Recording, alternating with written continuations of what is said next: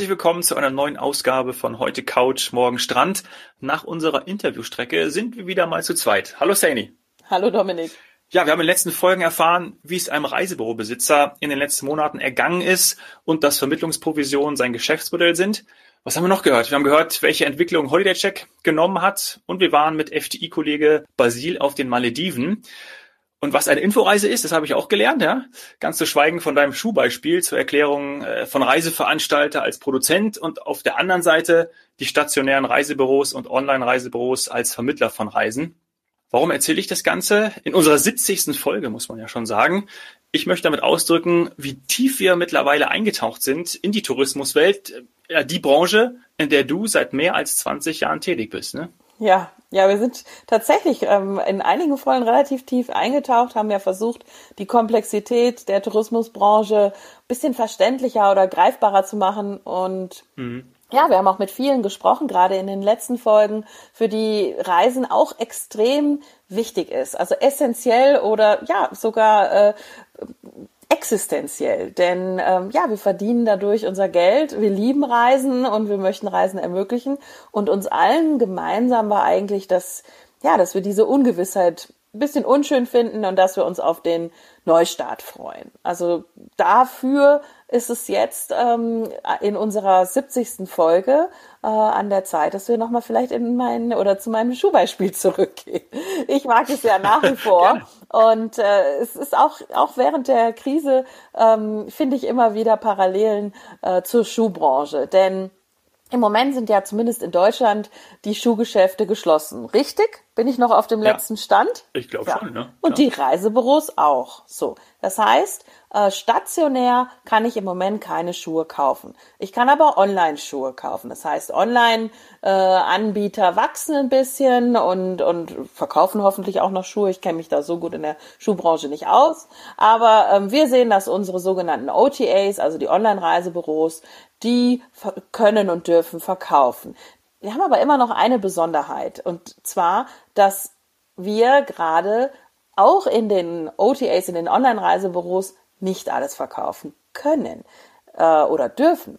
Mhm. Schuhe, denke ich, dürfen weiterhin produziert werden. Also Schuhe in jeder Art dürfen produziert werden und können auch online abgesetzt werden. Da gibt's keine Restriktionen. Und ich hatte in einer unserer ersten Folgen mal das ja, also das Sinnbild eines Sandalenverbots. Wir haben nämlich immer noch Sandalenverbot. Wir haben immer noch Sandalenverbot, weil man davon ausgeht, dass ähm, wenn man eben Sandalen trägt, ne, da hat man irgendwie vielleicht nackte Füße, äh, da holt man sich eine Erkältung. Und die Erkältung ist schlecht für unsere Gesundheit, fürs Gesundheitssystem und vielleicht ja auch am Ende wirklich, äh, vielleicht sogar tödlich für uns. Und deswegen haben wir jetzt in der Tourismusbranche quasi Sandalenverbot. Wir können die nicht produzieren produzieren, wir können sie auch nicht verkaufen, auch nicht online. Das ist jetzt natürlich alles im übertragenen Sinne. Ja. Auch unsere Lieferanten dürfen uns im Moment gar nicht die Bestandteile für, für Sandalen liefern, weil wir wollen ja eben, dass keiner sich da eine Infektion holt. Also die, wir können zum Beispiel von den Airlines nicht die notwendigen Flüge bekommen, weil sie für manche Länder sogar ein Beförderungsverbot haben oder für manche Nationalitäten. Das ist jetzt immer, das, ja, sagen wir mal, das mhm. ist ein, ein, ein Streitpunkt. Auf jeden Fall gibt es halt Hochrisikoländer äh, und, und Mutationsgebietsländer ähm, und da wird das Ganze schon sehr, sehr schwierig und komplex. Die dürfen uns dann quasi nicht den Flug anbieten oder eben nicht die Sohle für die Sandalen im übertragenen Sinne. Oder auch die Riemchen, die ich vielleicht für Riemchensandalen brauche. Die Riemchen darf ich auch im Moment nicht beziehen oder be äh, werde nicht damit beliefert, weil Hotels haben ein Beherbergungsverbot, sind zu, sind geschlossen aufgrund von behördlichen Maßnahmen. Das macht es uns natürlich nicht einfacher und wirklich was, was nicht nur die Branche, sondern auch die Welt draußen, die Medien und alle gemeinsam haben. Alle wollen wissen, wann kann ich denn endlich wieder Sandalen tragen? Ich will wieder Sandalen tragen. Wann geht's los? Und ich freue mich quasi auf nackte Füße. und, und das finde ich, das ist, das ist schön, weil wir sehen durch dieses Interesse und durch diese Frage, die ja überall immer wieder präsent ist, in Tageszeitungen, Medien, in Talkshows und sogar der renommierte Spiegel hat gerade eine Online-Umfrage, ob Flugreisen zu Ostern wieder möglich sein sollen. Da kannst du, glaube ich, mit Ja, Nein antworten. Äh, also alles dreht sich um die Frage, warum ist das so? Weil wir ganz oft, gerade jetzt in Deutschland, sagen, dass Reisen ein Grundbedürfnis ist. Also den wichtigsten oder den höchsten Stellenwert so im, im Leben, im Freizeitleben, äh, in, der, in der Bedürfnispyramide auch quasi hat. Wer mhm. aber die Bedürfnispyramide kennt, der weiß, das ist eigentlich Quatsch. Da kann Reisen doch nicht im unteren Bereich sein, wo es wirklich um die Grundbedürfnisse geht, ähm, sondern vielleicht eher irgendwo oben bei den sozialen und individuellen Bedürfnissen oder vielleicht auch sogar Richtung Selbstverwirklichung, je nach Reise. Das könnte schon sein. Aber nein, wir haben immer wieder in, in, in Deutschland das Phänomen, dass wir sagen, dass Reisen für uns ein Grundbedürfnis ist, was ich natürlich sehr schön finde und auch teile. Und deswegen ist das Interesse auch so groß. Ähm, vielleicht, weil wir aber auch, wenn wir, wenn wir, wenn wir in diese Bedürfnisse reingehen, mit Reisen können wir wirklich alle Bedürfnisse befriedigen. Vielleicht finden wir es deswegen so wichtig.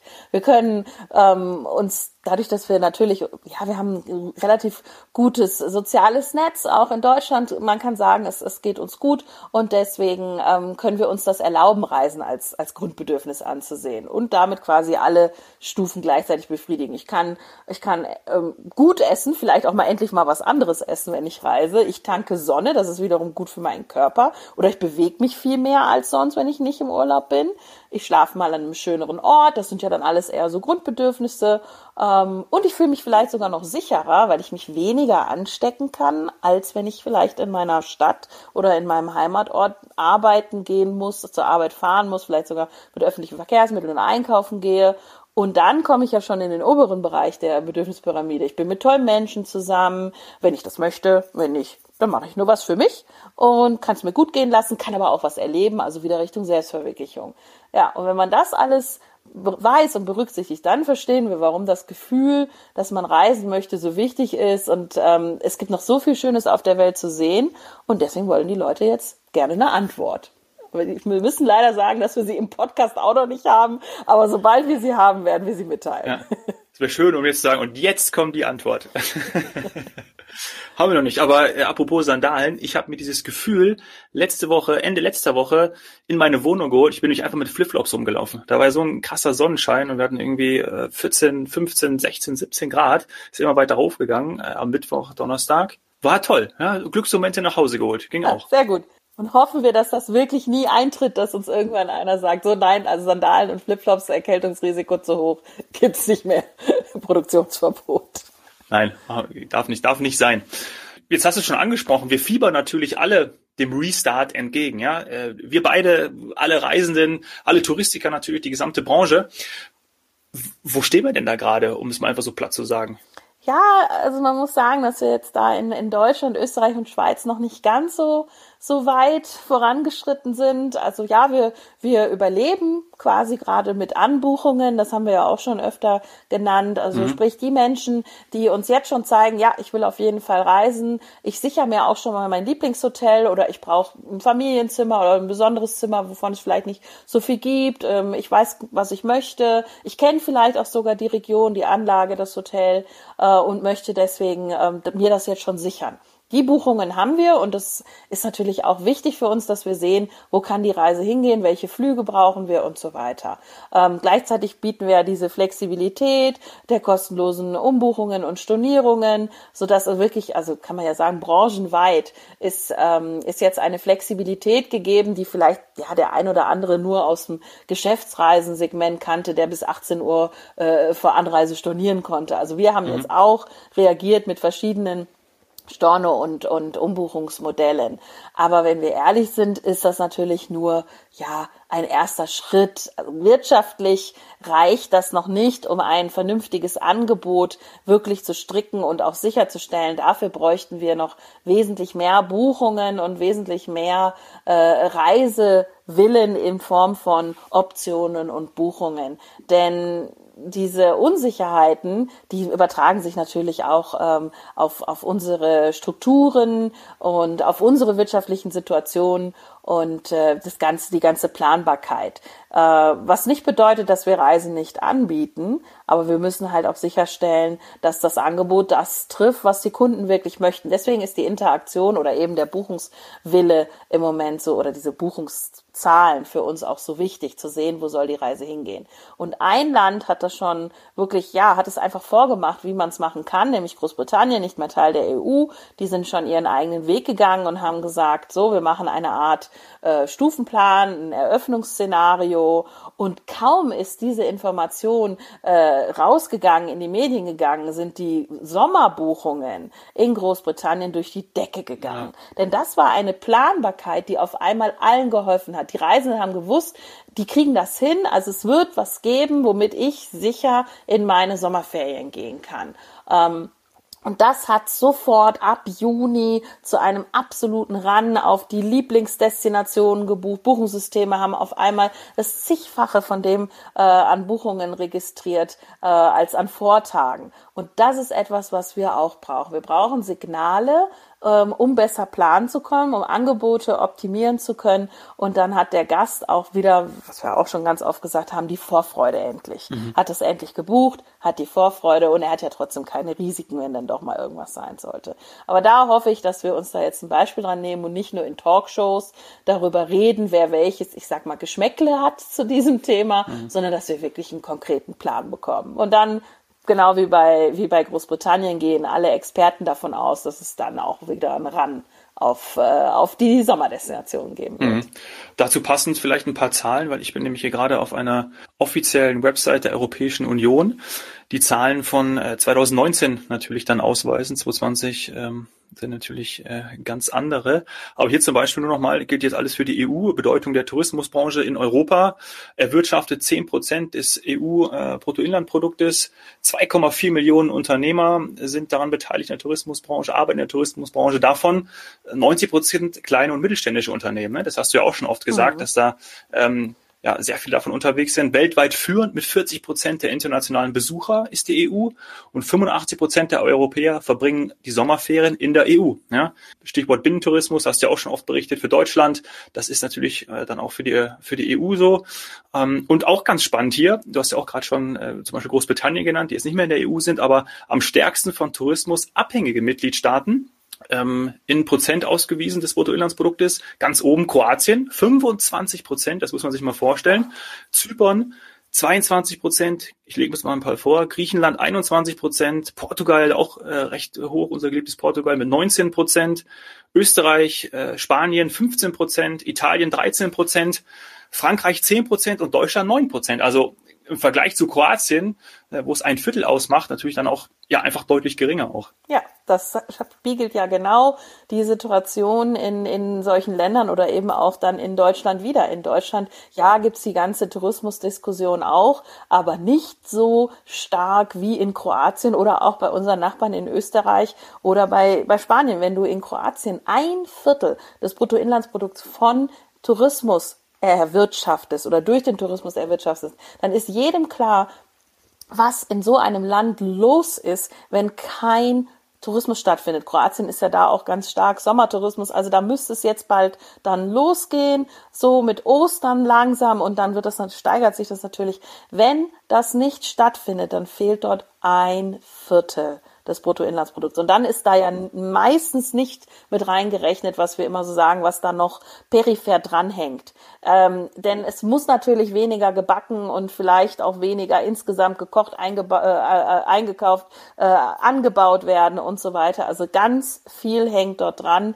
Ähm, mal abgesehen davon, wie viele Menschen äh, arbeitslos wären oder von staatlichen Hilfen angewiesen wären, wenn, wenn, das, wenn das nicht so kommt, wie es in anderen Jahren war. Ähm, und auch Griechenland, die das ja sehr gut gemacht haben in 2020, eben nicht ohne Grund, weil sie genau gewusst haben, wie wichtig das ihnen ist. Ist auch immer noch ein Fünftel, etwas drüber mhm. sogar. Portugal 19 Prozent und Österreich, Spanien, wie gerade gesagt, 15 Prozent und deswegen ist das Thema in Österreich auch wesentlich pro, ja prominenter, ähm, auch teilweise emotionaler aufgeladen, weil es da um Existenzen geht. Ja. Und da ist es in Deutschland mit den 9 Prozent wieder etwas anders haben wir auch schon gesagt, da gibt es halt andere, sagen wir mal, Wirtschaftszweige, ähm, bessere Lobbyarbeit, langjährigere Beziehungen, ähm, die äh, in anderen Branchen das eben schaffen, dass, dass äh, deren Nöte äh, und Ängste etwas im Vordergrund stehen und der Tourismus oftmals ein bisschen vergessen wird und deswegen vielleicht noch kein Stufenplan eben da ist. Mhm. Aber ja. es zeigt, wie wichtig das ist. Also das ist kein kein Wirtschaftsfaktor, der nur, sagen wir mal, in der Karibik oder so ein Land am Laufen hält, sondern das ist auch etwas, was wir in der EU einfach existenziell benötigen. Ja, und deswegen mhm. hoffen wir, da gibt's ja auch Informationen zu, dass es jetzt ein, äh, ja, ein Maßnahmenpaket geben soll mhm. zur Ankurbelung. Ja, das äh, steht ja tatsächlich auch auf der Seite ganz unten. Da sollten wir mal eine extra Folge zu machen. Ganz viele Punkte. EU-Unterstützung zur Wiederankurbelung des Tourismus. Also wirklich sowohl für Touristen, Reisende als auch natürlich für Tourismusunternehmen. Wirklich sehr spannend. Dazu sollten wir tatsächlich mal eine eigenständige Folge machen. Was ich hier noch sehe, ist total die tolle Überschrift und das beschreibt vielleicht auch die Komplexität, die wir in den letzten Wochen ja auch immer gekennzeichnet haben, oder um die Komplexität zu reduzieren, um so zu nennen, nämlich äh, Sie beschreiben es hier als Ökosystem des Tourismus. Und wer gehört zu diesem Ökosystem, also umfasst, umfasst die Tourismusbranche, ähm, nämlich sowas wie Beherbergungsbetriebe, also Hotels, haben wir auch schon mal darüber gesprochen, äh, Privatunterkünfte, Campingplätze, dann äh, Fremdenverkehrsbetriebe, Reisebüros, die digitalen Plattformen, Gastgewerbe mit äh, Sport, Freizeitaktivitäten, aber auch natürlich der Verkehr mit äh, Busverkehr, Bahnverkehr, Airlines, Kreuzfahrtschiffe. Das finde ich dann doch einen ganz schönen Begriff, ne? So Ökosystem des Tourismus finde ich sehr passend. Ja, gefällt mir auch sehr gut. Ja, finde ich wirklich, gefällt mir sehr gut, weil ohne diese ganzen Komponenten kann äh, ein, ein globales Reisen, kann ein Tourismus nicht stattfinden. Also man braucht diese, in dem Fall vier Komponenten. Das ist echt echt sehr schön gesagt und ist ein neuer Begriff für mich in, in dem Bezug. Ich habe mich da nie mit beschäftigt, das Ökosystem zu nennen. Aber ja, werde ich mir vielleicht auch angewöhnen. Und ja, wir als Reiseveranstalter, wir sind in der Säule oder in der Komponente Fremdenverkehrsbetriebe. Mhm. Ja. Sehr schön. Fremdenverkehrsbetrieb und Fremdenverkehr ist ja noch ein sehr, ein sehr traditioneller Begriff. Ja, stimmt. Ich habe ganz am erinnere mich auch noch ganz am Anfang, äh, wo wir angefangen haben. Äh, ich glaube, da wurde mir, du Tourismus googelst, kriegst du auch die Wikipedia-Einträge und äh, bin ich mir sehr sicher, dass da stand ähm, früher Fremdenverkehr genannt. Ja. Und die Ausbildung hieß auch, ähm, also du warst dann Fremdenverkehrskaufmann ähm, oder du hattest, du hattest äh, Bücher ähm, für die Universität äh, zum Fremdenverkehr. Ich denke, da sind wir jetzt, äh, sind wir jetzt ganz froh, dass dass wir da Tourismus zu sagen. Ja, ich glaube, Tourismus, das Wort, weil ich mich auch nicht, das muss ich mal nochmal schnell googeln, glaube ich, kommt von dem, äh, von Le Tour, von dem französischen Ausflug Reise, oder? Das war doch irgendwie so. Tourismus. Ja, hier. Grand Tour, ja. damit hat's mal genau. angefangen. Tourismus ja, stammt ja, aus kreisförmige Bewegung, Spaziergang, Ausflug, Reise, französisch Le Tour, drehen, drehen, französisch Tournee. So. Ach, Mensch. Junge. Und noch was gelernt hier zum Abschluss. Wunderbar. Danke, Sandy, für deine Zeit und wir sprechen in einer der nächsten Folgen dann wirklich mal über die Wiederankurbelungsprozesse, die die EU da in Gang bringen will für den Tourismus. Sehr spannend. Ja, freue ich mich auch drauf, bin ich auch gespannt, was da kommt. Wir warten drauf. Klasse, danke dir. Bis dann. Ciao.